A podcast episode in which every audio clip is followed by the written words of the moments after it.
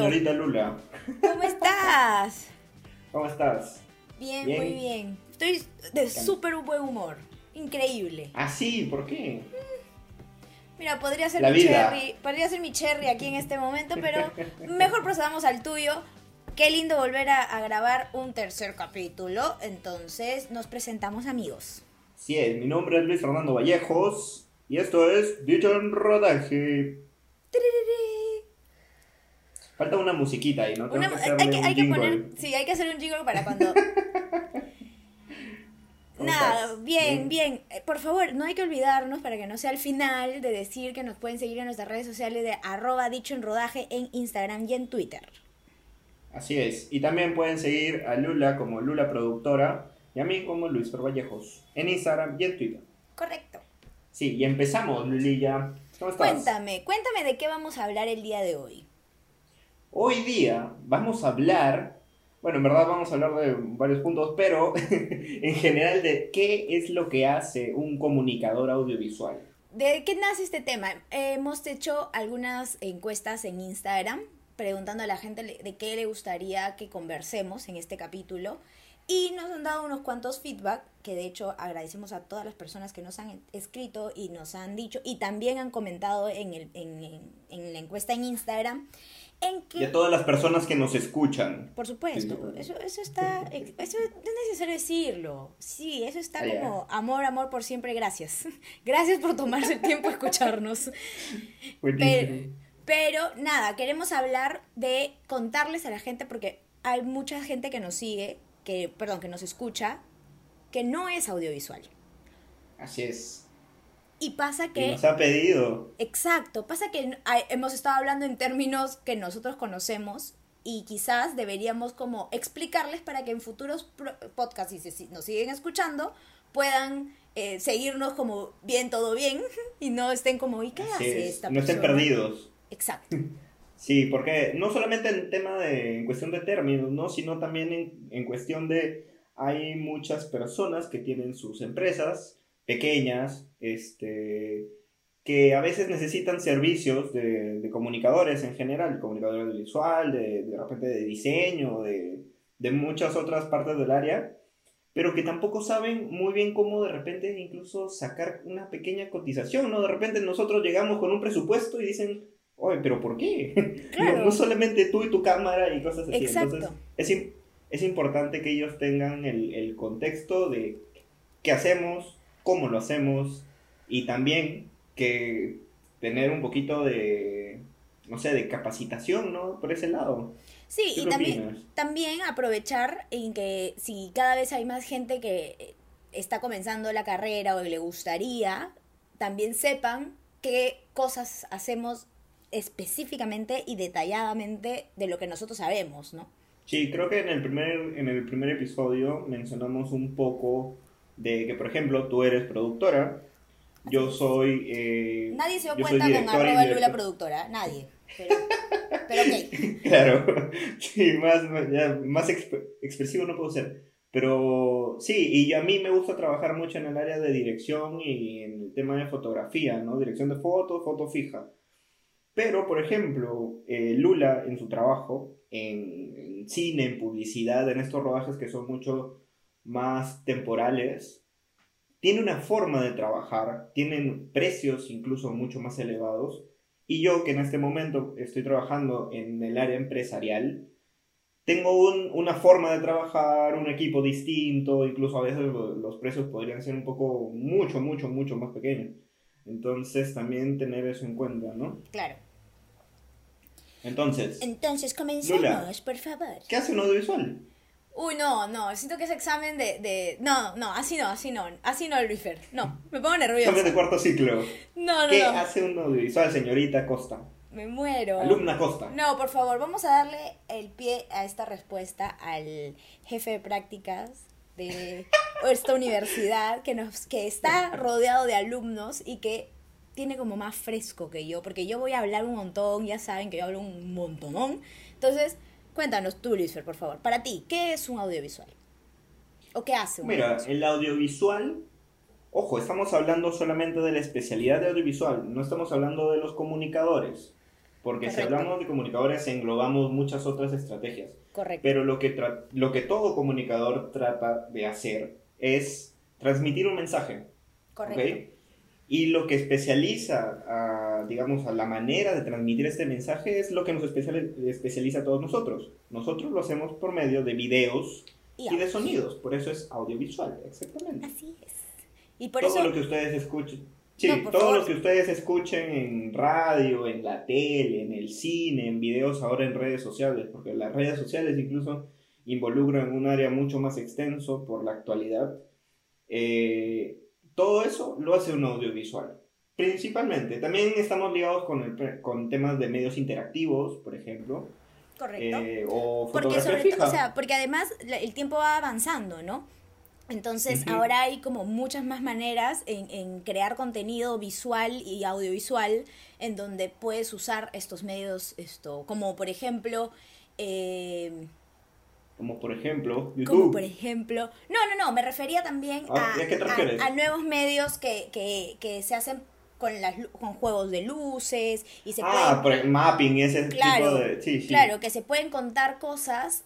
Eso es, eso es como. Eso es una de las cosas que más me gusta, creo, porque puedes crear cosas conjuntas con el audio y, el- la, y con visual, pero también Claro. puedes crear algo solamente visual y te transmite cosas diferentes a cuando le juntas con un audio. Sí, ahora, eh, no sé si es, por ejemplo, ¿no? El, todo el mundo de, de la realidad virtual se trata de ahora implementarla como estrategias de marketing, ¿no? Ustedes ven, por ejemplo, se van a comprar su celular de, de marca tal y no solamente venden celulares, también venden otro tipo de tecnologías y te tienen ahí en un, en un sillón, te ponen tus lentes de realidad virtual y ¿quién crees que hace todo lo que tú ves? Correcto. ¿Quién crees que te muestra esa realidad? Un audiovisual. Pero un audiovisual se puede especializar, pues, ¿no? Haciendo este, contenidos digitales de ese tipo, también puede hacer contenidos digitales como, no sé Y la si gente saben, que hace ejemplo, animación, Lo que ¿no? es Por mapping, ejemplo, lo que son proyecciones. Claro, nosotros, nosotros tenemos un amigo que lo queremos mucho y a quien mandamos un abrazote enorme, que es Valentín Falconi, que tiene su empresa junto a Elba Arrieta, que también es directora de arte, que hace para Woof. para UF Studio, que, que se dedican a hacer contenido audiovisual en stop motion. Así ¿no? es. ¿Qué es el stop motion, Luis Fer? Bueno, así como hemos estado hablando también, acá yo estoy como... la- Tú eres el profe, tú, tú eres el profe yo soy la alumna. O sea, el stop motion, como el mapping, como la realidad virtual y demás, son diferentes técnicas de un audiovisual. Entonces, el stop motion es crear un video a partir de la toma de fotografías cuadro por cuadro, ¿no? Entonces, tú puedes hacer un stop motion con plastilina, como se especializa, por ejemplo, Valentín y Elba. Claro. O también tú puedes hacer stop motion con los objetos en general, ¿no? Y, con pers- y, o sea, y Entonces- también y puedes... con personas también, Claro. que es eso, un tipo de stop motion. Entonces, la idea es que tú le des una técnica distinta y que no sea lo habitual. Ahora, ¿qué es lo que pasa con el stop motion? Que a mí, particularmente, con lo poco que yo he hecho de stop motion, es 10.000 veces más difícil.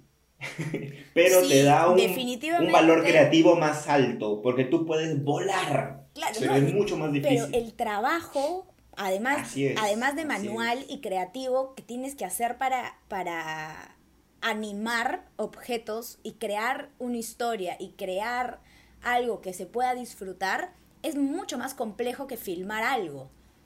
Así es, porque digamos que esto sí tendría que verse un poco más eh, como que en clases, porque no sé si en el podcast sea muy entretenido irnos tampoco a lo, mucho, a lo más técnico. No se preocupen que en Pero- nuestro- en nuestro Instagram vamos a poner unos pocos ejemplos cuando salga el podcast. Perfecto. Pero, claro, o sea, una, un video está hecho por varias fotografías conjuntas, ¿no? Entonces, lo que trata de hacer el stop motion es que al final tú tomes cierta cantidad de fotos para que se vea fluido, porque eso, eso es lo bonito de un buen stop motion, que se vea fluido, que, se que- pare- que parezca real. Claro, y que si retomamos al inicio del cine, es Así eso, es. ¿no? O sea, si nos vamos al Así inicio de, de mundial, por supuesto, del cine, se empezaron con fotogramas, que es una, una película, es la unión de diferentes fotogramas que te pueden contar algo visualmente. Así es, hoy aprendieron algo más. El inicio del cine viene en la fotografía. Y eso, en la pintura. Así que, porque por ejemplo hay una película hace poco, eh, hace un par de años, que se hizo de Van Gogh, donde hicieron cuadro por cuadro pintado. O sea, fue una película de stop motion pintado. Vamos, Entonces, imagínate la cantidad de fotogramas que tuvieron que hacer. Hay que compartirlo de todas maneras para que lo podamos ver. Yo no lo he visto y, y que la gente lo pueda ver también. Es como paja eso. Es un, es un chambón, ¿ah? Mis respetos. Mis respetos no solo a Valentín y a Alba que se dedican a eso, que los conozco, por eso los mencionamos, y sino a la gente que hace eso. O sea, y por ejemplo, TV Perú ahora hizo un, eh, bueno, el año pasado, me parece, o hace dos años, hicieron como un par de programas así, para niños. Y fue como lindo porque no hay ese tipo de contenido. Así es, es que hay, por ejemplo, técnicas que, como esta, que como dije hace ratito, ¿no? Te dejan volar un poco más, entonces tú puedes hacer que las cosas sean mucho más fantasía. Y a veces cuando es un poco más de fantasía, tú puedes explicar algunas cosas como para niños, por ejemplo, ¿no? Sí, claro. Y por eso es que ustedes van a ver que la mayor cantidad de dibujos animados, porque de ahí nace este tipo de stop motion, ¿no? Es para niños. Claro que también hay animados para adultos. Sí, claro, hay, hay muchos cortos. Hay muchos cortos muy bonitos que están hechos en, en, stop motion. Así es. Entonces, este, como decíamos hace ratito, un audiovisual hace eso, ¿no? Tratar que con diferentes técnicas comunicar algo mediante video y audio. Pero nosotros, Lula, no somos solo audiovisuales, somos comunicadores audiovisuales. Exactamente. Ahora hay, gracias al avance de todo, no de la tecnología, sino de todo, eh, estamos teniendo más valor, ¿no? Ya hay carrera, ya hay muchas más universidades, institutos, facultades que se dedican exclusivamente al área de comunicaciones y al área exclusivamente audiovisual, ¿no? Entonces, eso es lo, lo paja, se está reconociendo, es lento en el Perú, sobre todo, con mucha pena, es lento, pero ya hay gente, o sea, nosotros somos bachiller en comunicación audiovisual, tenemos una especialidad. Así es, porque, por ejemplo, no sé tú qué opinas o si conoces, pero hay personas que han estudiado de una forma técnica, ¿no? El ser audiovisual. Mucha gente, sobre todo la gente mayor, ¿no? Y nosotros que de alguna u otra forma tuvimos la suerte de estudiar algo mucho más englobado. Eh, o ya más especializado. claro, más especializado, o sea, especializado, perdón. Pero igual hay mucho técnico este, en el mundo laboral y es porque justamente lo que el mundo laboral solicita mucho más es eso, no es el aspecto técnico. O sea, una cosa que, que hay que dejar como claro para la gente en general es que todos somos técnicos. ¿no? O sea, todos somos trabajadores. Todos nos enseñan eso, obvio. No porque eres técnico es que te dediques a luces o a cámara o a las cosas técnicas. o sea, en este en este mundo todos somos, o sea, en este mundo audiovisual, por supuesto, todos hacemos un trabajo técnico de alguna manera, ¿no? Pero El operativo, claro. Claro, pero entiendo lo que dices, ¿no? Hay mucha gente, sobre todo la gente mayor, eh, que ha empezado empíricamente y que luego poco a poco y progresivamente fueron habiendo carreras que se dediquen a eso y al principio solo era comunicaciones y luego se fue especializando y, demás. Entonces sí, hay mucha gente en el medio que trabaja con, con, que ha ido aprendiendo en la cancha, ¿no? Claro, y lo comento porque justamente en torno a, a ex compañeros de la universidad, a gente de la chamba y demás, me comentaban mucho de que justamente como el mundo laboral eh, pide mucho ese aspecto técnico más que el otro. ¿Por qué, por ejemplo, gastar los alumnos, ¿no? los que recién van a entrar a la universidad, gastar en estudiar eh, una carrera como comunicación audiovisual? Cuando tú puedes simplemente estudiar algo mucho más como realización audiovisual o fotografía, video, eh, edición y cursos así, ¿no? Entonces, eso tiene, digamos, dos lados, que no es ni bueno ni malo, pero tiene dos lados, depende de lo que tú te quieras dedicar. Y eso es a lo que yo iba hace rato con, que nosotros, por ejemplo, somos comunicadores audiovisuales, ¿no? No solo somos audiovisuales. Exacto. Así es. Entonces, por ese lado, nosotros como comunicadores audiovisuales, tú recordando tu trabajo, el actual obviamente, en el, que, tú haces una labor... mucho. una labor de productora, de asistente de producción, de asistente de dirección y de repente un mundo en el que tú hacías otras cosas, como, como mencionaste que hacías community y demás. ¿Cuáles son los cargos? Uy, qué interesante. En una grabación, por ejemplo. Hermoso, hermoso, me encanta, me encanta porque al final el equipo que armas es responsable de absolutamente todo el proyecto. Ningún área es más importante que la otra. Todos somos un engranaje que, que, que, va a hacer que el proyecto salga. Y creo que eso es una de las cosas que me gusta mucho, ¿no? Que todos somos, eh, ¿cómo decirlo? Todos te, te pones el proyecto, o sea, le agarras feeling al proyecto que estás haciendo porque quieres que se vea bien. Quieres que, que tenga un buen resultado. Y, y eso es lo bonito, porque se vuelve algo feeling yo sé que mucha gente fácil no lo puede entender como nosotros que, que, nos gusta lo que hacemos, pero hay un feeling muy bonito. O sea, mucha gente, mucha gente muchas veces me dice como, ah, sí, Lula, y, y ya lo haces y después se acabó. No tienes como, ya, se acabó y qué más pasa. Después de que haces una película, ¿qué pasa luego? Bueno, por ejemplo, con Canción sin nombre, yo, que ha sido mi primera película y que lo dije y lo diré toda la vida, que me encanta tiene un feeling para mí muy fuerte porque ha sido la primera vez que tuve la experiencia de trabajar en cine y que no todos tienen la suerte de, de, hacer, ¿no? Porque es completamente diferente meterle feeling y corazón a un proyecto desde, la, desde que lees el guion y ves cómo se hace y ves cómo termina en, el, en, la, en la sala de cine y tú dices, asu, toda esta hora y media fue como, fui parte de esto. Entonces, todas las áreas es, es, un engranaje que todos terminan felices.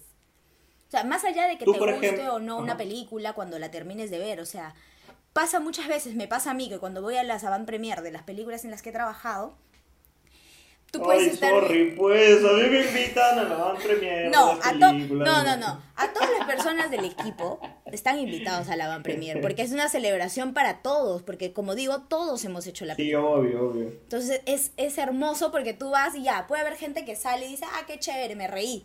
Ya, yo me río el doble, no porque la escena sea más graciosa, sino porque sé cómo la grabamos. Y, claro, uno se acuerda de cómo lo hizo. Claro, y tú te acuerdas todos los problemas que hubo ahí que solucionar y todas las cosas que, tuvo que tuvieron que pasar para que tengas esa escena que es como, wow, qué, qué paja, porque te acuerdas que alguien hizo algo y, y es súper chévere además compartirlo con los compañeros que están ahí viéndolo contigo. Claro, y tú que mencionas justamente de que todo el equipo tiene que ser como un engranaje, porque si falla una, una parte, fallan todos Claro, se puede detener un rodaje, o sea, se, Exactamente, se... puede detener. Entonces ahí, por ejemplo, cuando tú entraste en tu primera película, hablemos de tu primera película, ¿no? Cuando tú entraste, y obviamente... Me encanta, me encanta, al no ser, sin nombre. Al no ser justamente, este, no tener experiencia previa así en esa magnitud, pero sí a, cierta escala. O sea, ¿sabes lo que ¿Qué cargos nuevos, claro, qué cargos que ya conocías y qué cargos nuevos viste? Por ejemplo, eh, una cosa que siempre... Hagamos primero, creo, un repaso, justamente si estamos empezando esto, como para gente que no sabe, etc. al menos los más generales, los principales. Eh, los jefes de áreas, ¿no? Está el productor, que hay productor ejecutivo, hay director de producción, hay jefe de producción, hay coordinador de producción, asistente de producción, asistente de producción de, en rodaje, auxiliar de producción y practicante de producción. Es un montón. y, ahí se puede, sí, o sea, estamos hablando de, por supuesto, un mundo ideal de cómo debería ser las responsabilidades dentro del área de producción, que además se, se abre a mucho más, ¿no? Tenemos el jefe de producción de locaciones, tenemos al productor que se encarga de canjes, tenemos el productor que se encarga de casting, entonces es como enorme.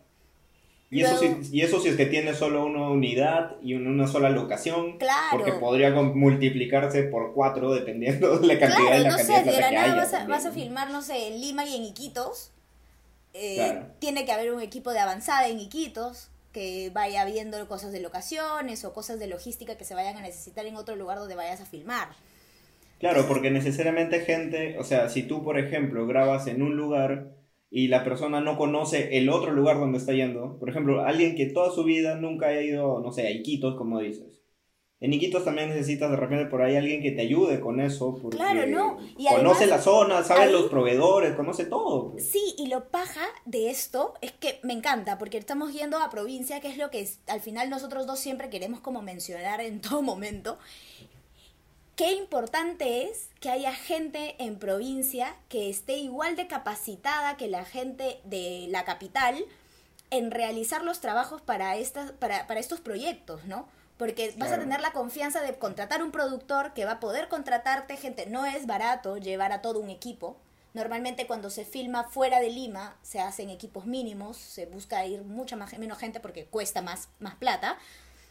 Claro. Y, y es más barato contratar a alguien allá que te pueda ayudar. Entonces, qué importante es que haya en todas las provincias también gente que sepa manejar luces, sepa hacer locaciones, se- o sea, todo, ¿me entiendes? Es como, qué, qué Claro, paja y no que- solo gente, sino también equipos, pues. Por supuesto, porque no, la obvio. para porque para casi todas, si no son todas las producciones, los equipos, imagínense cuánto se gasta en, llevar los equipos desde Lima. Es- es- Y hay equipos que no, no puedes llevarlos en avión, tienes que llevarlos en carro. Entonces, es imagínense todo toda esa chamba. pues. El año pasado hice una película eh, en donde filmamos Lima y, y Cusco.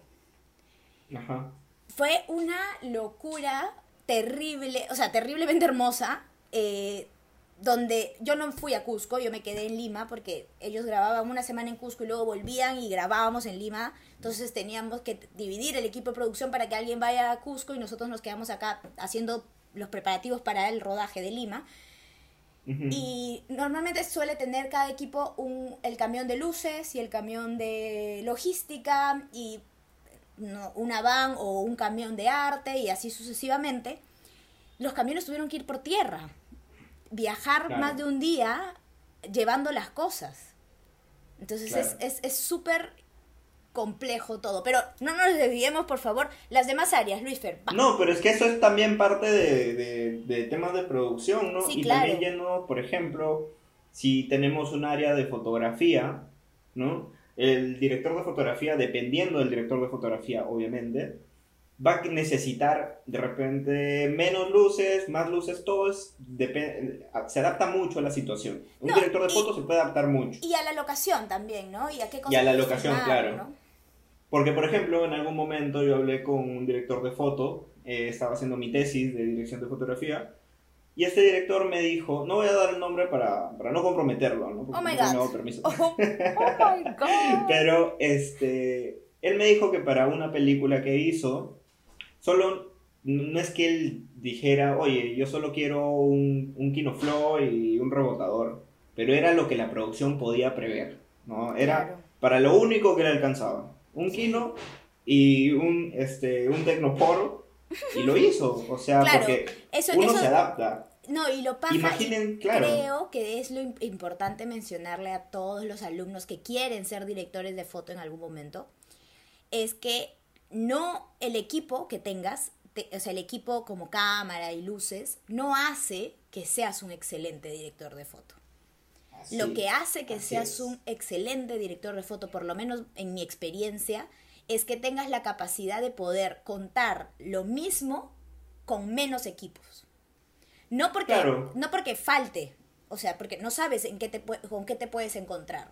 Más allá de que cómo quieras la propuesta, mucho más de eso, es como, ok, en esta situación, por ejemplo, antes de que termine, antes de que vayan a terminar la cuarentena, o antes, se estaba evaluando qué cosas tienen que hacer. Entonces los fotógrafos tienen que, tenían que ver, ok, para que no movamos gente, para que no movamos esto, tantos fierros y no haya tanto movimiento de luces y desinfectar las cosas que se tienen que usar y etcétera, ok, tratemos de usar menos luces y Claro. contar lo mismo, con luz natural, locaciones con ventanas grandes, no sé, o sea, sí hay maneras y un fotógrafo tiene que, creo, estar preparado para todas las situ- situaciones, ¿no? Sí, porque por ejemplo yo creo que eso sí lo tienen muy claro los que ya son profesionales y tienen mucho tiempo Sí. en, en el campo. Por supuesto. Pero la gente que recién empieza, y lo que pasa es que nosotros estamos en un mundo de accesibilidades, ¿no?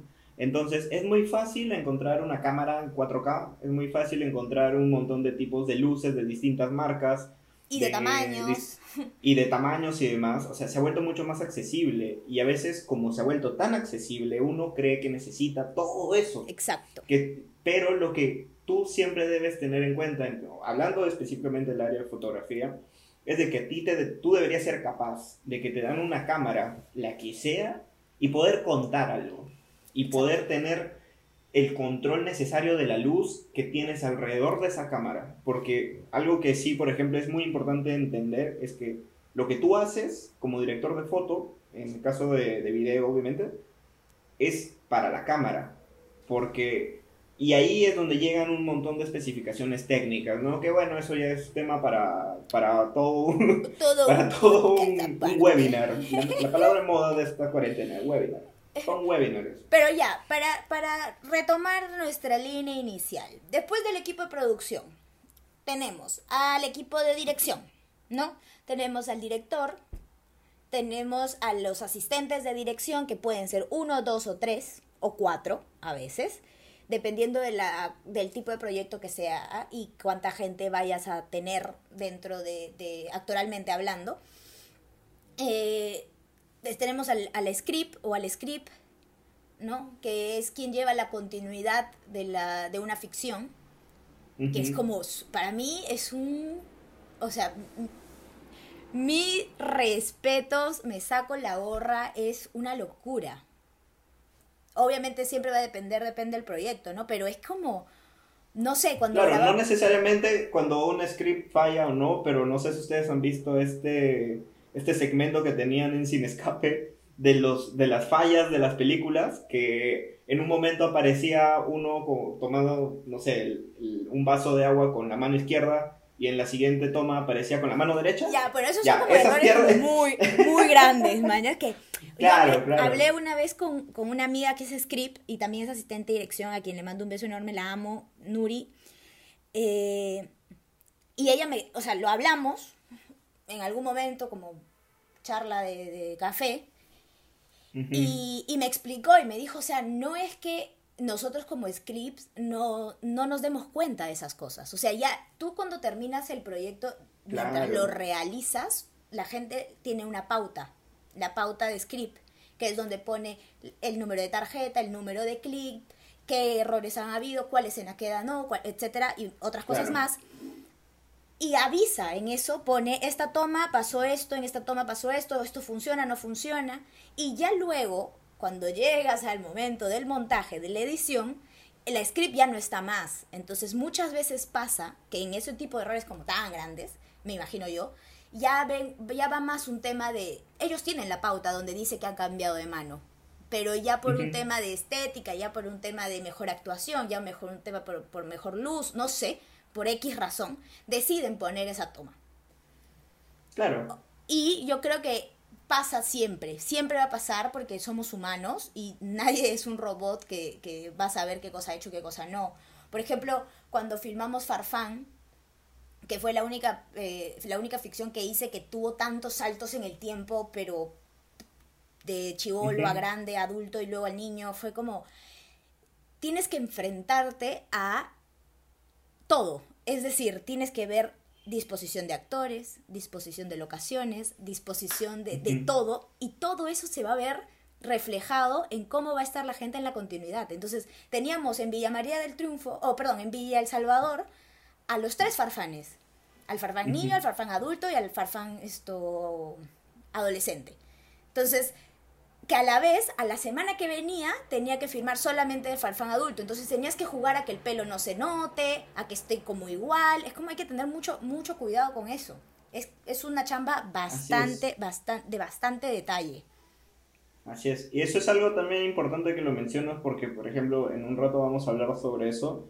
Pero cuando un cliente, por ejemplo, llega con una idea como la de manejar una historia a través del tiempo, o sea, tengan en cuenta que es dificilísimo hacer eso. claro, es dificilísimo. no porque tú. Claro, tú ves un video eh, de 5 minutos en el que sí, efectivamente haces tus cambios, tus saltos de tiempo y todo lo que tú quieras. Pero el tema de producción, para poder hacerlo, para poder coordinar y que no pierdas tiempo, para que todo este, coincida bien, para que todo esté de la manera que debería producirse y grabarse, es una chamba que obviamente la gente de producción realiza, asistente de dirección realiza, pero que a veces uno no, no le da la importancia, por así decirlo, ¿no? Claro, piensa que lo puede hacer otra persona dentro del equipo para abaratar costos en, en honorarios. Así es. Y eso es, como, no está bien. No está bien porque todos tenemos responsabilidades dentro, como dije, somos un engranaje.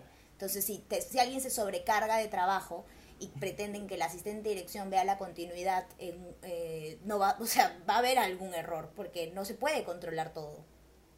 Así es. Eh, continuamos. ¿Qué? Continuemos. El equipo de arte. El equipo de arte. ¿Cómo va?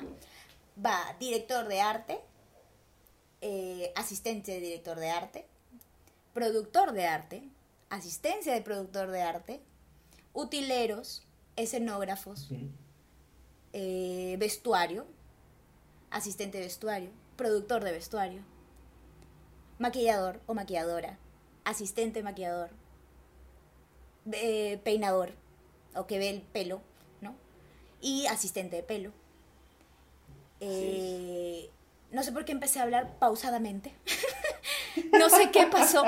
No sé. Estoy, tratando, estoy tratando de que no se me escape ningún, ningún cargo dentro de dirección de arte que es como enorme. Es enorme. No, pero es que justamente se te puede escapar uno. Obviamente tú como ya has estado trabajando en ese mundo, o sea, son muchísimos cargos que pueden llegar a ver. Sí, claro. Pero también veamos que si nos vamos a una producción más pequeña, a la justa si tienes el, el, director, el asistente y un hito más que te ayude por ahí. Sí, claro, o sea, hay, hay situaciones, ¿no? Como dije, eso es lo que debería pasar, es el escenario ideal de cómo se debería. Claro, ese es el sueño, ese es como el, el Disneyland de, de todo. El Hollywood, el Hollywood que quisiéramos. Claro, como que, te digan, oye, ya, tú solo te vas a encargar de esto. Claro, Así, ¿no? O sea, y luego, y luego, por ejemplo, yéndonos a foto, ¿no? El, tenemos al director de fotografía, luego está el primero de foto, el primer asistente de foto que es el foquista, eh, luego tenemos el segundo de foto, que es el responsable de la cámara, luego tenemos eh, video assist, que es la persona que va a hacer el nexo con el equipo de dirección o con, o con el director para que ellos puedan ver un monitor y puedan asistir también al segundo y al primero, ¿no? Pero que... Claro, porque imagínense que todo el equipo esté detrás, o sea, hay tres, seis personas más que también tienen que estar chequeando que todo esté bien y que tengan que estar atrás del que está con la cámara, pero no, sería una cuestión de... Sí, tenemos un video assist, luego tenemos al data, al data manager o DIT, que es el También, que muy, muy importante. que es el que se encarga de... Todos los cargos son muy importantes. No va a haber cargo en que sea O sea, como el, el, de, el data se encarga de recepcionar el material que se va grabando, lo pone en una computadora, exacto, lo pone en una computadora, lo guarda en un disco, hay backups, hay como, tienen que haber como dos discos para que se guarden en ambos, por si pasa algo. Y es el que se encarga que las tarjetas estén como siempre listas para que eh, vacías las descarga, las lleva otra vez al set y así sucesivamente, ¿no? Así es. Y luego, bueno, tenemos eh, dentro de fotografía también, tenemos el área de luces, que tenemos al, jefe de... Lo más importante para la foto, la luz. La luz. Sin luz no hay foto. La luz. Tenemos al gaffer, ¿no? Que es el, el jefe de luminitos que tiene a sus técnicos también, ¿no? Tenemos luminitos y o técnicos que están todo el tiempo con las luces. Algo que no se hace en el Perú, por ejemplo, y, que nos hemos mal acostumbrado a pensar, es que existe, además de la gente que maneja las luces, gente que maneja la gripería, que son los grips, que se encargan solamente de la gripería. Y dentro del equipo de cámara o de fotografía en general, tenemos a la gente que hace lo que, que maneja los juguetitos especiales, esos juguetitos hermosos, los dollies, las plumas, las grúas, Steadicam y demás. Hay gente que se dedica a eso. Claro, para los que no son audiovisuales y nos están escuchando, todos estos juguetitos que menciona Lula son justamente soportes que ayudan que la cámara tenga movimiento de un tipo o de otro, o para que tenga justamente movimiento. El, el, un trípode, un trípode es un tipo de grip, porque justamente le da soporte a la cámara, ¿no? Solo que es un soporte fijo. Y existen muchísimos de estos que tú dices como, ah, man, ya está el Panther, por ejemplo, que hace que tengas el movimiento del tilt out y tilt down como impecable y, no sé, la grúa, que puedas tener como entradas. No, o sea, tenemos ahora también, y es como importante, los drones, ¿no? ¿Cómo, Claro. cómo, cómo han, han- se ha sabido Yo de- aprovechar? A mí no me gusta el uso de los drones ahora. ¿Por qué no te gusta? que lo está muy, solo está que- muy cargado, lo usa mucha gente. Es que yo ¿qué no alguna vez? Yo alguna vez me di cuenta de que de alguna u otra forma el dron ya todo lo que tú grabes con un dron se ve chévere, pues. Entonces la gente lo comienza a malutilizar para todo. Yo Claro, creo y a que veces el ves dron te no puede sé. servir para cosas más, o sea, me parece que la- el principal uso que personalmente creo es que te puede contextualizar el espacio. Sí, claro. ¿No? No, no, no digo que, ojo, no digo que no se deba usar, sino que hay, hay un momento en el que algunas personas utilizan tanto el dron para, para todo, o sea, porque claro, como se ve bonito, como Claro, llega a ser un como mecanismo como muy ca- a- atur- como que te aturde mucho verlo constantemente para que te explique en qué parte de la Claro. ciudad estás. No sé. Claro, pero sí, obviamente, es algo que funciona por algo, se creó, por, Por algo sirve y por algo lo utilizan, ¿no? Claro. Continúa, bueno, continúa. conti- continuemos, continuemos. Eso es el equipo de cámara y de luces. Eh, luego tenemos a alguien que los amo y les tengo como ¿A- harto cariño. ¿A quién no amas, Lula? ¿A quién no, mundo, Porque- Perdón, disculpen. El equipo de sonido, ¿no? Qué importante Ah, no. y qué También, y, me encanta, sí, me encantan los memes, me encantan los memes del equipo de sonido porque es como no, no le dan el, el valor que le tienen que dar, Dios mío. No, mira, discúlpame, y acá Rabia. sí me estanco y me estanco y me estanco. Uy, el equipo haber- sonido va a haber es el más día, amigos, importante. prepárense, El, levanten el el, equipo de volumen. sonido es el más importante. Porque El más hay algo que importante, sí, negro. porque hay algo que sí nunca va a fallar. Porque tú puedes ver una película, un video, lo que sea, mal grabado. Tú puedes verlo mal grabado. Pero si el sonido fastidia, no vas a querer verlo. Y eso es un, es- Yo creo sí, que eso es es un experimento subjetivo, ¿ah? Que puedes, este, a, a menos que hagas algo mudo, pues no, obviamente. No, no, Pero- no, no por, no por mudo, sino que es bastante subjetivo. Voy a decir una pachotada de, de así, ¿ah? si alguien que es sonidista, Ah, de puta, sin roches. sin puta, perdón, no, no lo hago de mala onda, simplemente como que, en verdad. Pero es más fácil, no sé si fácil, disculpen, ¿eh? Es más factible solucionar en postproducción el sonido que Ah, la ah, cámara. Piensa, bien, piensa bien. No, digo, no, no. digo, tú puedes doblar. O sea, tú puedes Ah, volver a claro, grabar. O sea, tú tienes, claro, en ese Es sentido de fácil. producción, tú puedes, tienes más soluciones, por así claro, decirlo. o sea, tú no puedes, es- Claro. o sea, es más fácil ir a un estudio y que los Es más actores accesible, más que vuelvan a grabar la voz que no lo grabaron bien, a que volver a ir a la locación con todas Sí. las cosas para que Sí, vuelvas sí, a sí. filmar algo que salió oscuro. ¿Me Sí, entiendes? pero, A o eso sea, voy. cuando yo hablaba de, sí, yo cuando hablaba de la importancia es obviamente en el resultado final, pues, porque si en tu resultado final, imagínate que no tengas plata para regrabar, que no tengas plata para hacer Ah, eso- doblaje. no, olvídate. O eso. sea, claro, Es- entonces lo más importante en ese sentido en un video, si es que, porque puedes hacer- pueden hacer toda la gente que no es audiovisual, o los que son audiovisuales y no lo han hecho, hagan un video que esté grabado como ustedes quieran. El ejercicio Ya. de hoy. La tarea de hoy es... Todos, por favor, nos envían sus, sus No, videos. pero es cierto. Oye, sería paja, ¿no? Que lo suban a Oh. sus historias, que nos etiqueten. Pucha, ojalá, ver, de, los- lo de las 20 compartimos, personas pues. que nos escuchan, por favor, súbanlo. Para interactuar, para interactuar entre todos. Uno, uno por ahí. Uno por ahí debe, debe querer hacerlo. Ojalá, háganlo, No, sería no. divertidísimo. Continuemos, continuemos.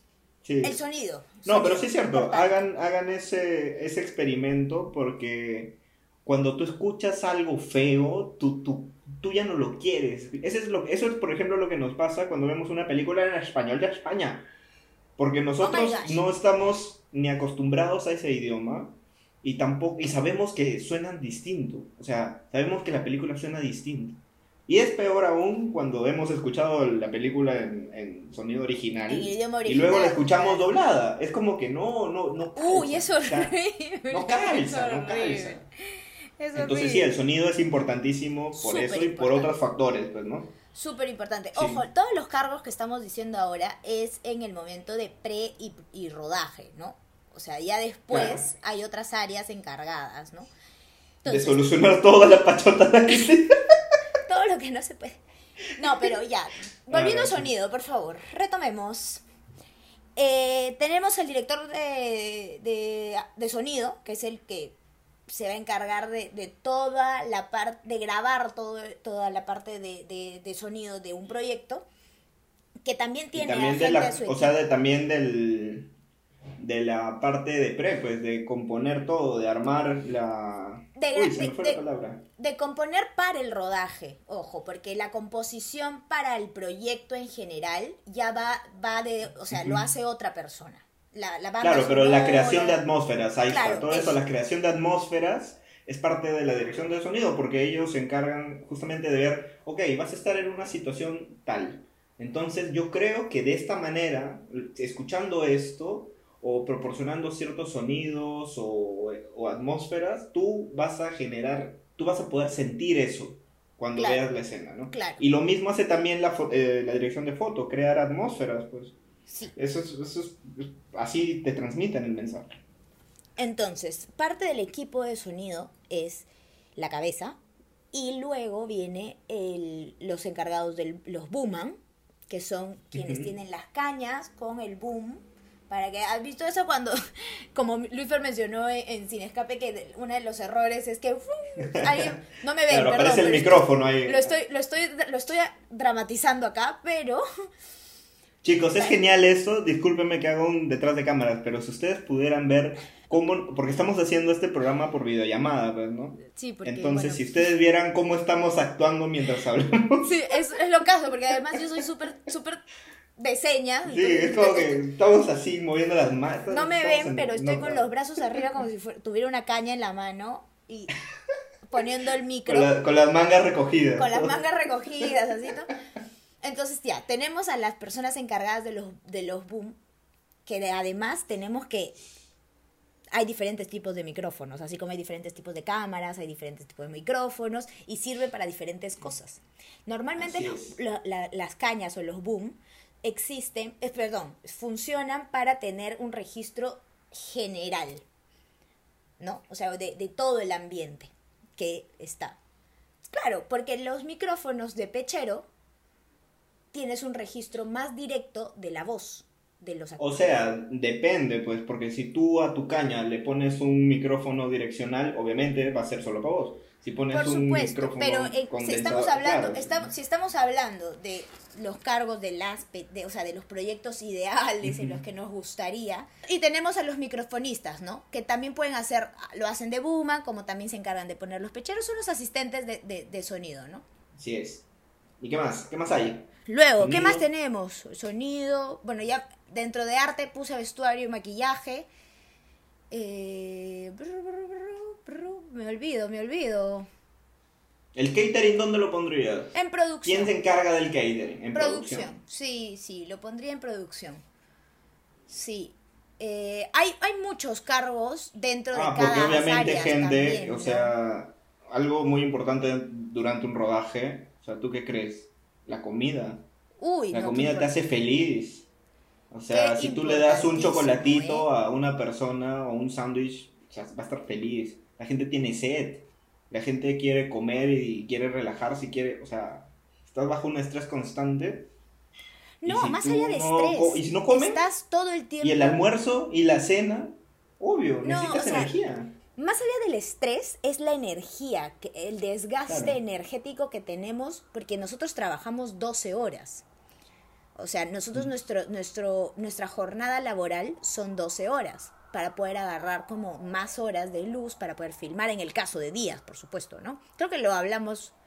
Eh, lo mencionaste, lo mencionaste. Lo, mencioné en otro momento. Bueno, dentro del equipo de producción también importantísimo, tenemos el área, los choferes, la gente de movilidad, por ejemplo, que, que la mayoría de, de, áreas tiene sus propios vehículos para que puedan mover sus cosas, porque es, es gigante o sea, si tú Imagínate la gente de arte que quiere armar un cuarto y no tiene nada. No, claro, tiene necesitas mover Además de que lo tienes que producir y buscar la utilería, tienes que llevarla.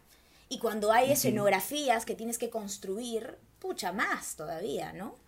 o si no los actores también, ¿no? No, no vas a decir, oh, ya, súbete tu micro y anda, porque, o sea, al final se, les puede pasar algo, más que el hecho de que vayan en micro o no, es el hecho de que tú tienes que cuidar a tu actor. Entonces... No, más allá de cuidarlo por engreírlo, que creo que es importante, separemos, es que tiene que... ¿Qué pasa? No, no es que no lo sepan, muchos actores lo saben por el, por el constante desempeño que hacen en grabaciones y en filmaciones, pero el tiempo es súper valioso. Entonces, un equipo de producción me parece debe ser consciente de que es mejor, creo, si no quieren, no lo quieren y todo bien también, pero ofrecer una movilidad para que tú te asegures que ese actor... De que esté a la hora que tú quieres. A la hora que tiene que estar. O sea, y obviamente ya es como, no porque sean más engreídos, no porque hay que engreírlos más, es simplemente para que cumplan, porque no, normalmente ellos pasa también que nosotros por asegurarnos los tenemos esperando a los actores un buen rato. Y sí, es un poco tedioso y, los, y a través de los años que han estado trabajando en eso ya saben cómo es, pero no sé, es como mejor tenerlos ahí que no tenerlos, que esperarlos, ¿no?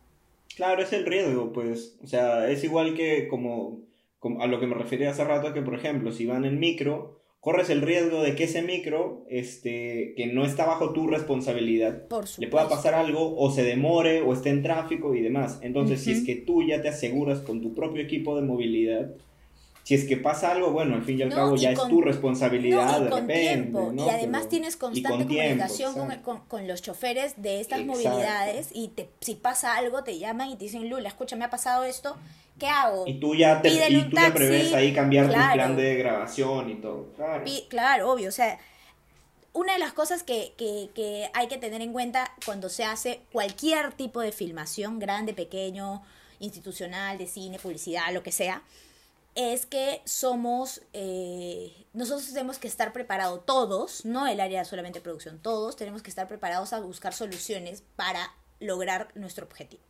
Oye, creo que eso, eso es algo que a mí, por ejemplo, yo, si bien yo no he estado, como tú dices, es para todas las áreas, uno ya está precavido, ¿no? De, de ciertas circunstancias.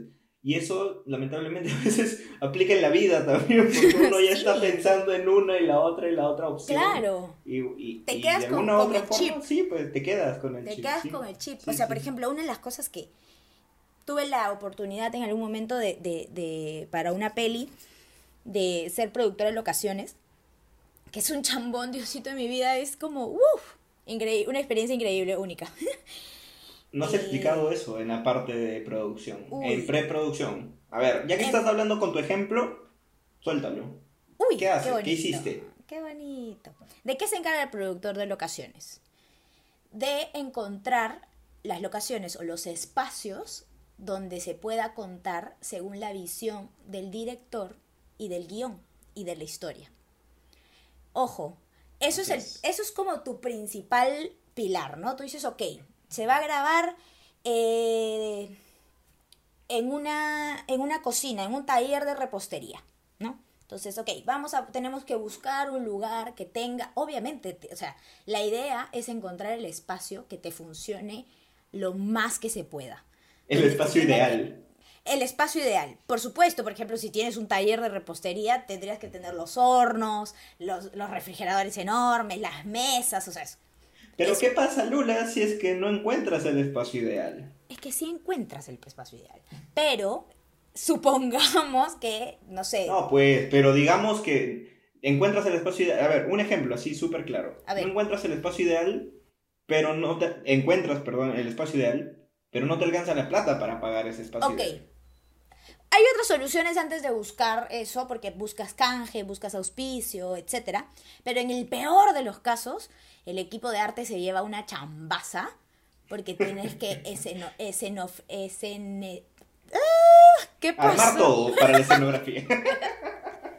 No sé qué pasó, amigos. No, no estoy tomando, lo juro. Pero sí, armar la escenografía y, y no, y al final cada área tiene su propio presupuesto, entonces es también realista. Si que, se te acaba, cholito, que- ya no tiene... que el productor de, de arte venga y te diga, escúchame, tienes que conseguirlo porque yo no tengo plata para alquilar esto, no hay manera. Entonces es como, vuelvo a repetir, es un trabajo eh, de engranaje con todas las áreas. Todos, todos se tienen que dar la mano para encontrarle una solución a algo, ¿no? Entonces, después de que el productor de locaciones encuentra el sitio, antes de presentarlo para, como ideal, es importante que conozca y valore todas las demás áreas. Es decir, ok, de producción, dónde se van a guardar los carros, hay espacio para estacionar o no, eh, qué tipo de Ah, locación claro, porque obviamente no es solamente el espacio donde grabas, Por supuesto. a toda la gente que escucha. No, No, es no necesitas solo un espacio para grabar, necesitas un espacio para la gente también. Claro, la gente tiene que tener el espacio para que coma, un espacio para arte, un, perdón, un espacio para vestuario y maquillaje, un espacio Un para... baño. Un Importantísimo. baño. Más de uno si se puede, ¿no? Porque Obviamente, final- porque haya baño. Te olvidas del baño. Se olvidan de... No, no puede ser. Luis Fer. Sí. ¿Te ha Ha pasado, pasado, eso? me ha, me ha pasado, se olvidan del baño. No puede y ser. tienen que ir a buscar en ese... Bueno, o sea, ha pasado, obviamente, en... con gente que está en la universidad, como tú mencionaste al Ok, inicio. ok. Soy jefe de prácticas en una universidad y a veces se olvidan de ese tipo de cosas, ¿no? Y claro, en temas profesionales también me ha pasado una vez. No, No, pero decir es que, quién, ¿sabes pero? Es- pero es se olvidaron del baño. Es importante como decir... Es algo que les voy a decir como el consejo de Lula. Que lo más Me importante... encanta como- cómo haces tus propios. Mis propios jiggers. sí, perdón, gente. Eh, bueno, no, pero algo que he aprendido yo de mucha gente, eh, siempre he dicho que he sido como muy, muy agradecida de la gente que he aprendido, pero creo que un sumado de gente, y creo que al final mi, mi personalidad hace que yo esté pendiente como productora, no porque sea productora, ojo, no porque eres productora, eres la niñera de todos y tienes que solucionarle la vida a todos, no, sino estar pendiente en el eh, cómo van a trabajar la gente, el espacio, los cuidados que tiene que tener la gente, ¿no? Qué tan importante es que tengan un espacio donde sentarse a comer. O qué tan Así importante es que la gente se sienta valorada de que está llegando a un espacio en donde va a trabajar 12 horas y que esté cómodo. Eso Entonces, es clima un- laboral, pues al fin y baño, al cabo, ¿no? Claro, un baño Tú limpio. en una, así es, tú en una empresa, por ejemplo, si tú quieres trabajar de la manera productiva que espera la empresa que trabajes, tiene que brindarte tu espacio, un espacio correcto, ¿no? Tiene que darte, Cómodo, por ejemplo, claro. tu escritorio, tiene que darte un, a veces ponen café, a veces ponen un Claro. lugar para que vayas al baño tranquilo. Por supuesto, y o etcétera. sea, Lo hay- mismo que pasa en, en el edificio donde trabajas, tiene que pasar en un set de rodaje. Exacto. Entonces, que además de eso, el productor de locaciones me parece como, es un pilar importantísimo, tiene que ver, ¿no? Me ha pasado también muchas veces eso, que ya tenemos la locación perfecta, pa, pa, pa, pa. Scouting técnico, perdónenme chicos, scouting técnico es cuando las áreas, director, director de fotos, sonidista y demás a arte, van a visitar van a visitar las locaciones ya seleccionadas para que planteen cosas, planteen dónde van las luces, se vean dónde van a Y estar para ver las si les funciona también, y, pues, y ver ¿no? si les funciona, claro. Claro, Entonces- porque si está, es la locación perfecta, pero al costado están construyendo, el de sonido te va a decir... ¿Qué te va a decir Lula? Que no. o lo primero, ¿cuándo se termina? Así te lo diría, o te diría... ¿De "Ay, qué hora, no". qué hora lo, de qué hora, a qué hora lo van a grabar? ¿Me entiendes? O sea, hay muchas cosas. Y eso es lo que quería decir, ¿no? Que el productor de locaciones también tiene que ver por las otras áreas. O sea, tienes que saber que a la vuelta de esa locación, por más de que tú no has pasado por esa calle, hay un colegio. Y el colegio tiene entrada, salida, recreo. Entonces, no sé, me ha, me ha pasado, te juro, no, es como gracioso porque tú dices, no, ¿cómo va a pasar eso? Porque no, la gente no piensa que puede pasar, pero Así pasa es. que de la nada te sorprende si hay un evento municipal. Ah, no, déjame, yo si quieres... No, Por favor, cuéntanos tu experiencia. No, fue como... Flor Huanca, por Acá favor. yo sí creo que, claro, yo creo que Laura, por ejemplo, un saludo también a Laurita, porque se va a acordar de eso, ¿no? Ay, Nosotros teníamos que grabar en el campo de Marte. Mm, Y O sea, realmente ni siquiera pasó. Yo, ahí sí yo no voy a echar dedo de quién fue la culpa, pero ni siquiera pasó no voy a echar dedo a nadie, pero Pero no pasó por nuestra cabeza de que justo el día que íbamos a grabar una escena que probablemente sea la escena más importante de ese cortometraje, justo se le ocurre a nuestro expresidente PPK hacer su meeting de cierre de campaña al costado de Campo de Marte qué locura. y no saben lo que fue, o sea, se escuchaba hasta Obvio. hicimos de todo, nos alejamos, demás, pero no porque obviamente era un corto en el que ya no tenías más presupuesto, o sea, no podías No, claro, y eso es, eso es no importante. había forma de solucionar Claro, eso. es importante que lo sepamos de que, ok, no, no piensas en ese momento porque estás pensando en que la locación tiene que funcionar para, para contar la historia, para Así arte, es. para luces, para sonido, pero también tienes que estar atento a qué pasa alrededor. A saber cuándo es el corso de WOM, por ejemplo, si es que vas a, vas a grabar cerca a algún lugar donde pasa el corso. Y así Claro. como eso, otras cosas, no sé, si hay una actuación por el Día A de mí, la Madre. a mí me pasó, por Padre, ejemplo, En los a mí colegios. me pasó, por ejemplo, que estábamos grabando en Miraflores y teníamos que luego ir a La Molina.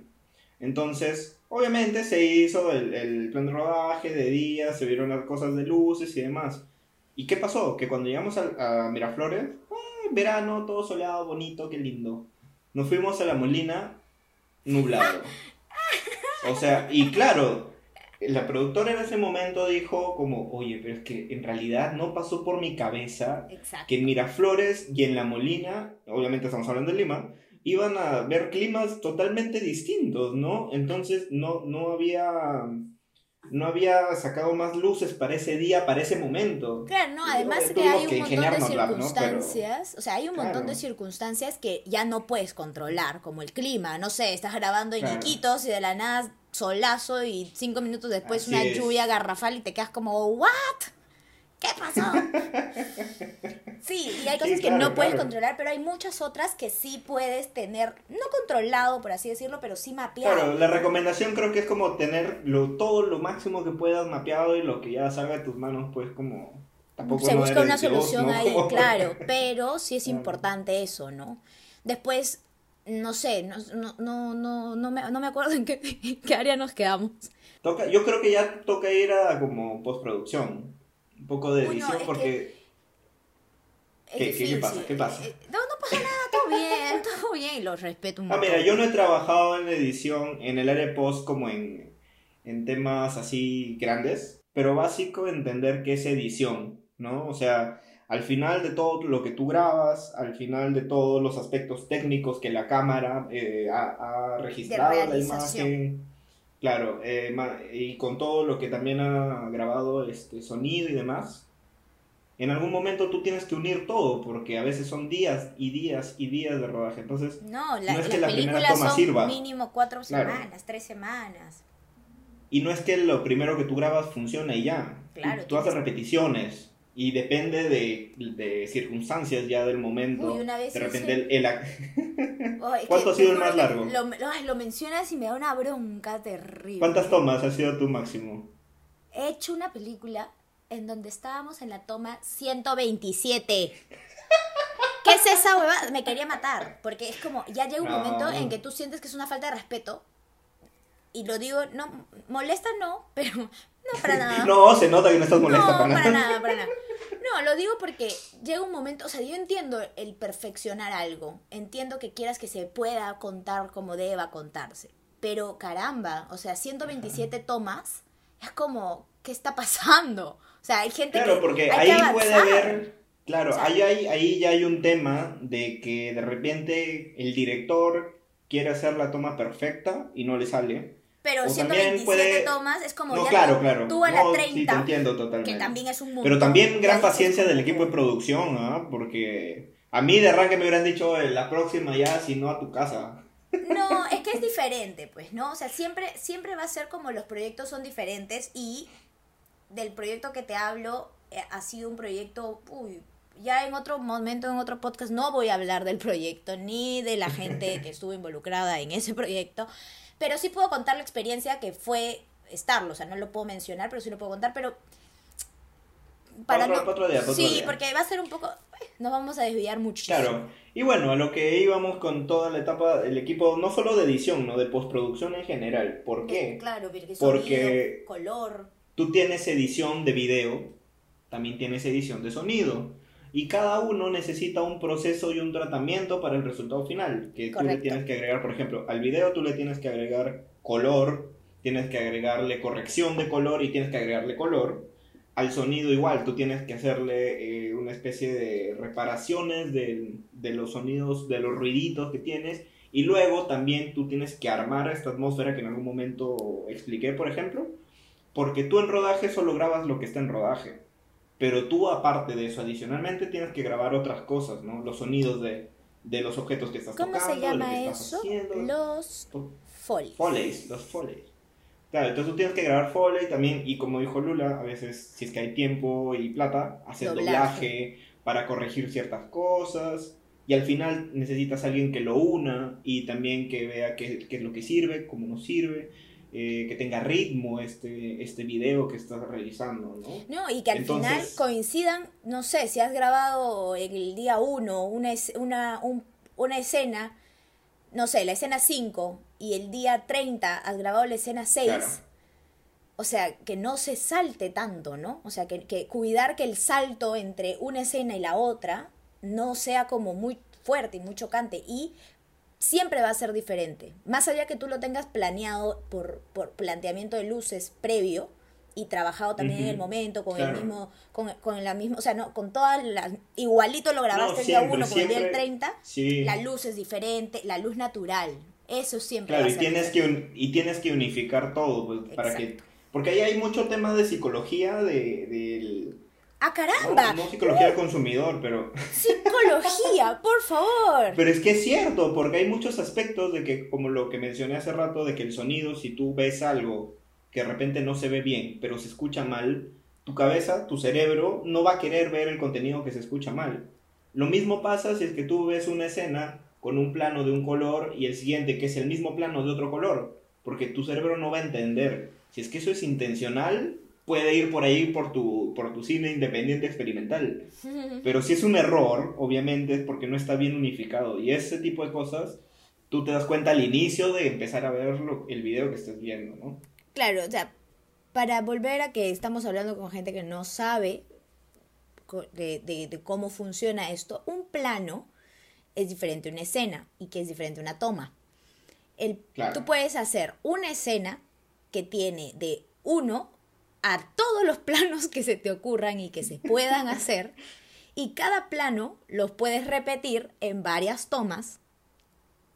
No Claro. 127, por favor, pero sí lo puedes repetir como hasta que te Claro. salga, a- hasta que logres lo que quieres como contar con el... Transmitir, pues, ¿no? Claro. Claro. Entonces, el plano son estos... Ay, ¿qué tipo de planos? ¿Qué tipo de planos existen, Luis Fer? Tú puedes tener el tipo de plano según la persona, según el objetivo. Tú tienes un plano medio, tú tienes un primer plano, un plano, Un plano busto, un plano americano, un plano entero, un plano panorámico, Un plano detalle. detalle, claro, un plano. Claro. Entonces, un plano general, un... Entonces, tú, claro, tú puedes tener una escena en donde hay una conversación con dos personas y eh, la otra persona quieres demostrar que está nerviosa porque se está tocando el anillo de la mano izquierda. Entonces, tú tienes la conversación del plano medio de Luis Fer y luego vas al plano detalle de mi mano tocándome el anillo por- para demostrar que estás nerviosa. Esos son los planos dentro de una escena. Qué buen ejemplo, ¿ah? Déjenme felicitarme. Es...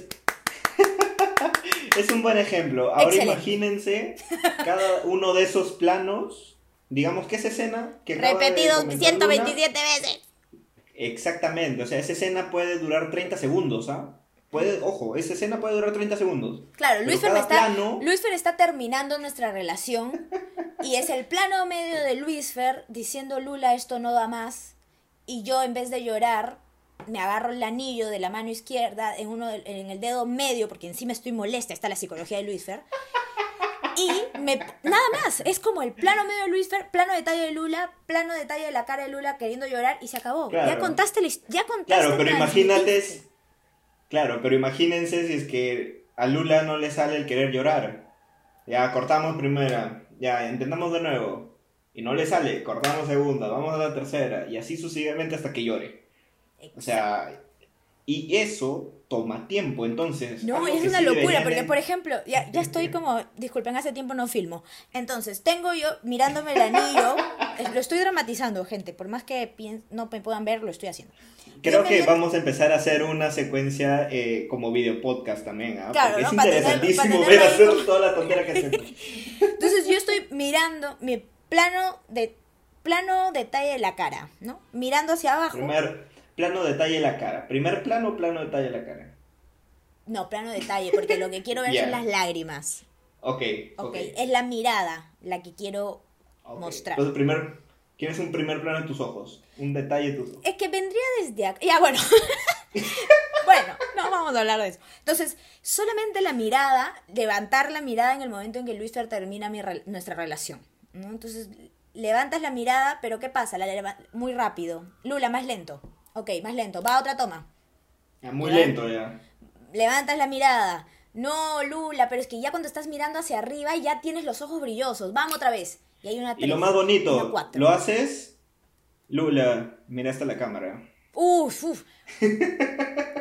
grabar con Porque a veces pasa, a veces pasa. grabar con niños es. Oh, Dios. Hay que tener muchísima paciencia. Porque, sobre todo los niños chicos, ¿no? Los niños chiquitos uy, qué difícil es porque los, se les Los que estás grabando y te dicen, oye, ¿te gusta esto? no, me pasó que yo puedo ver fútbol.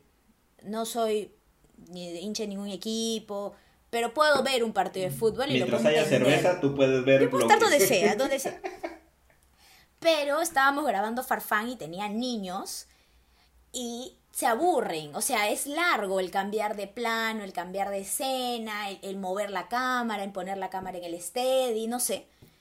Y los niños se aburren. Y lo que, o sea, tienes que tratar, yo era asistente de dirección en Farfán, en la película de Farfán, tienes que tratar que los niños tengan como la misma energía para seguir filmando, porque es agotador. Imagínate si es agotador para un adulto, es mucho más agotador para un niño.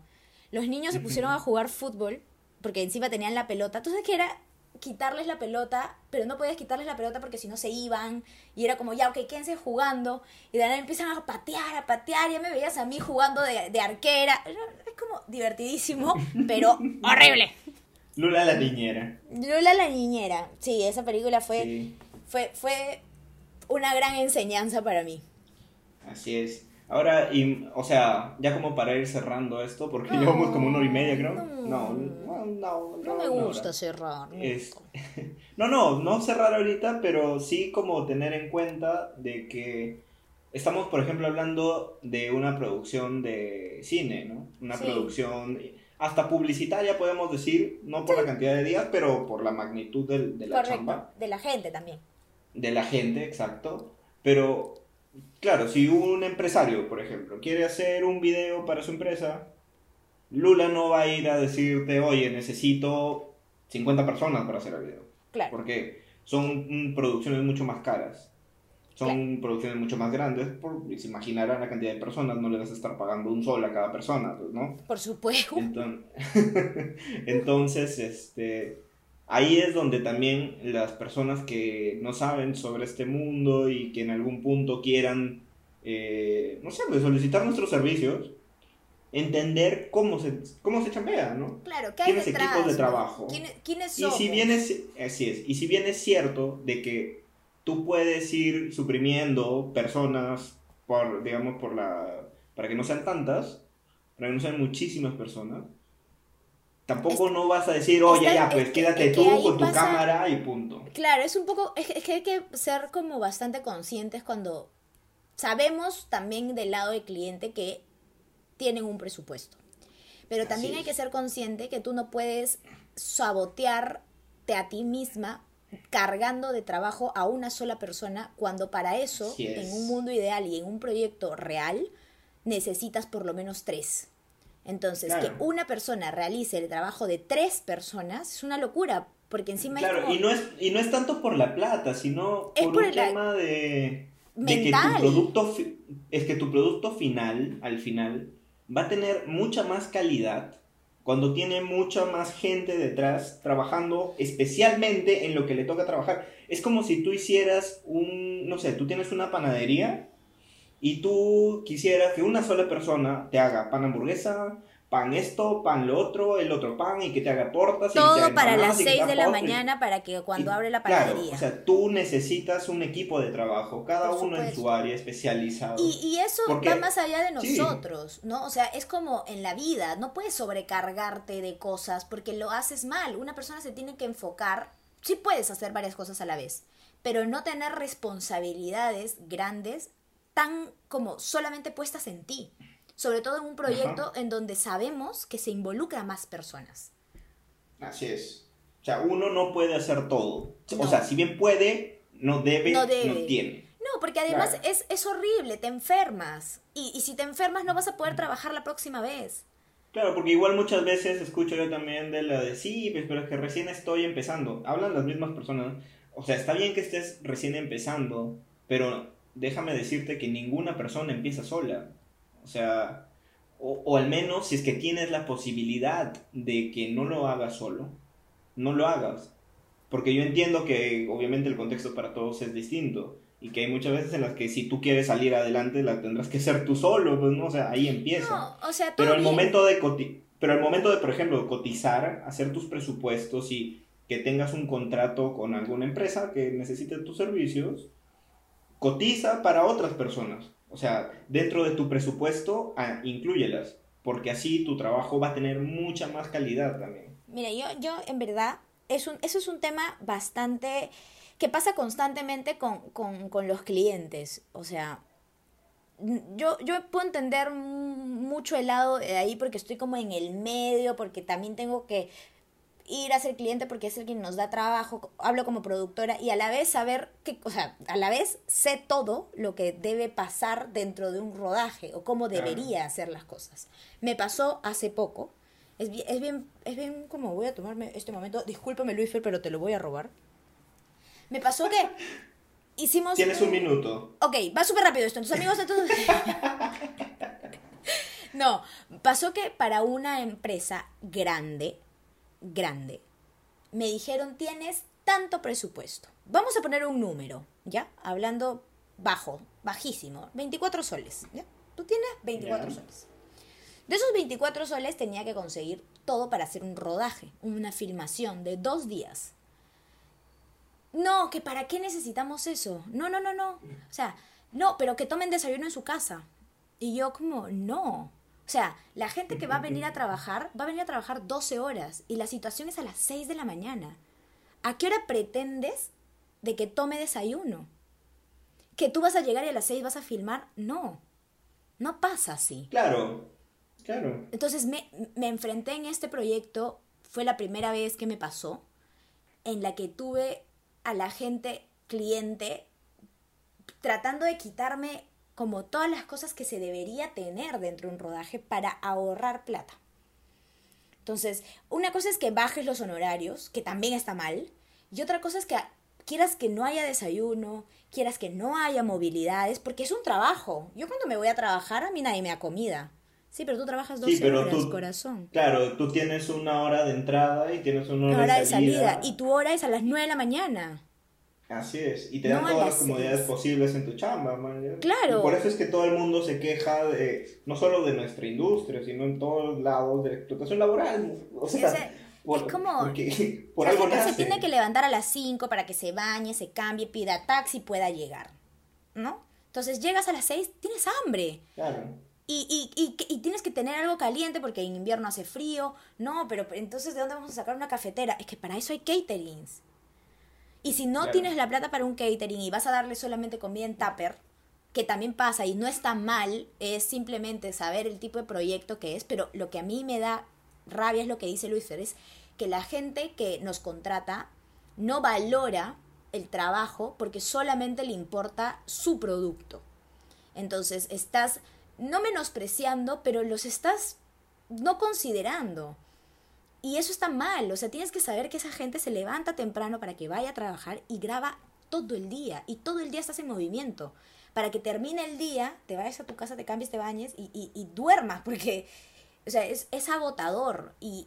Y si lo quieren ver ya más desde un lado empresarial, o sea, eso es el, el clima y cultura de, tu- de la chamba que van a realizar. Es que es diferente. O sea, No podemos No, claro. comparar. no, claro, por eso. Entonces, la gente que se va a levantar a las 5 de la mañana, que se va a levantar a las 5 de la mañana, y encima tiene que trabajar 12 horas, lo mínimo que puedes hacer, lo mínimo que puedes hacer, es darle un desayuno. No te estoy diciendo que le hagas el buffet más grande del mundo. O sea, un desayuno simple. ¿qué- qué- Un desayuno, un jugo, su cuaque. Cafecito, un- su claro, un par de sándwiches así bien, bien tranqui. ¿no? O sea, nadie te está Claro. pidiendo un desayuno gourmet. Por Pero supuesto. se o sea, llama consideración. considerar o sea, a la gente que está haciendo. obvio. Estamos haciendo un trabajo físico y mental, por supuesto, agotador. La gente no se puede comparar porque no, no, es, no es factible comparar a la gente que trabaja en empresas, que trabaja con un horario establecido y que tiene la suerte de que sus horas extras son consideradas cosa por la que estamos luchando nosotros, porque el cliente quiere que sea así y no sale y no sale y no sale y de la nada de 12 horas pasaron a 15 y luego pasaron a 18 y a qué hora duermo.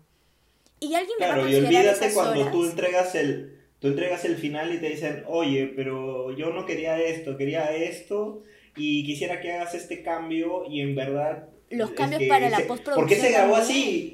Y, y muchas veces le dices, no, esto se grabó así porque tú, cliente, pediste que se quitara tal cosa. Claro, pero durmió y al día eso es que siguiente se dio cuenta que no quería eso.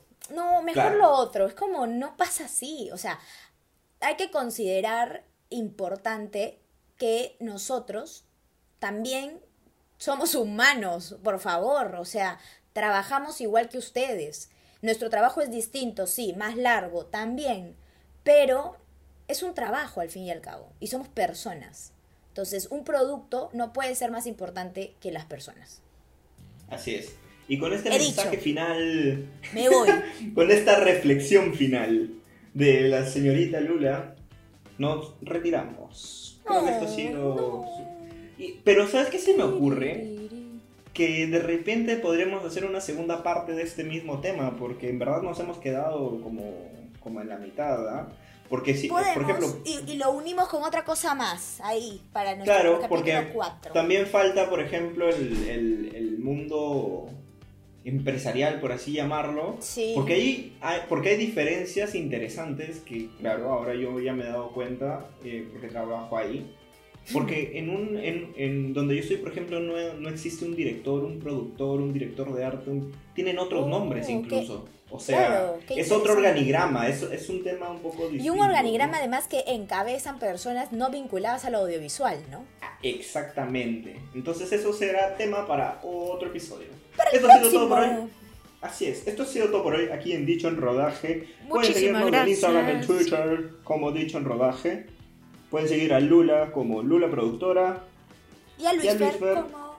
o sea a mí, como Luis Fer Vallejos, también en Instagram y en Twitter. Y en Twitter. Espero que les guste, interactúen mucho por favor con nuestras historias en Instagram. Nos encanta hablar, amigos, así Sí. que por favor, escúchenos Denos para poder temas. seguir grabando. Sí, sí, sí. Así Nada, es, para que todo esto Enorme. llene. Luis Fernando, te mando un beso enorme. Gracias a toda la gente que nos escucha. Les mando un besito. Así es. Nos vemos en el siguiente episodio. Gracias. Chao.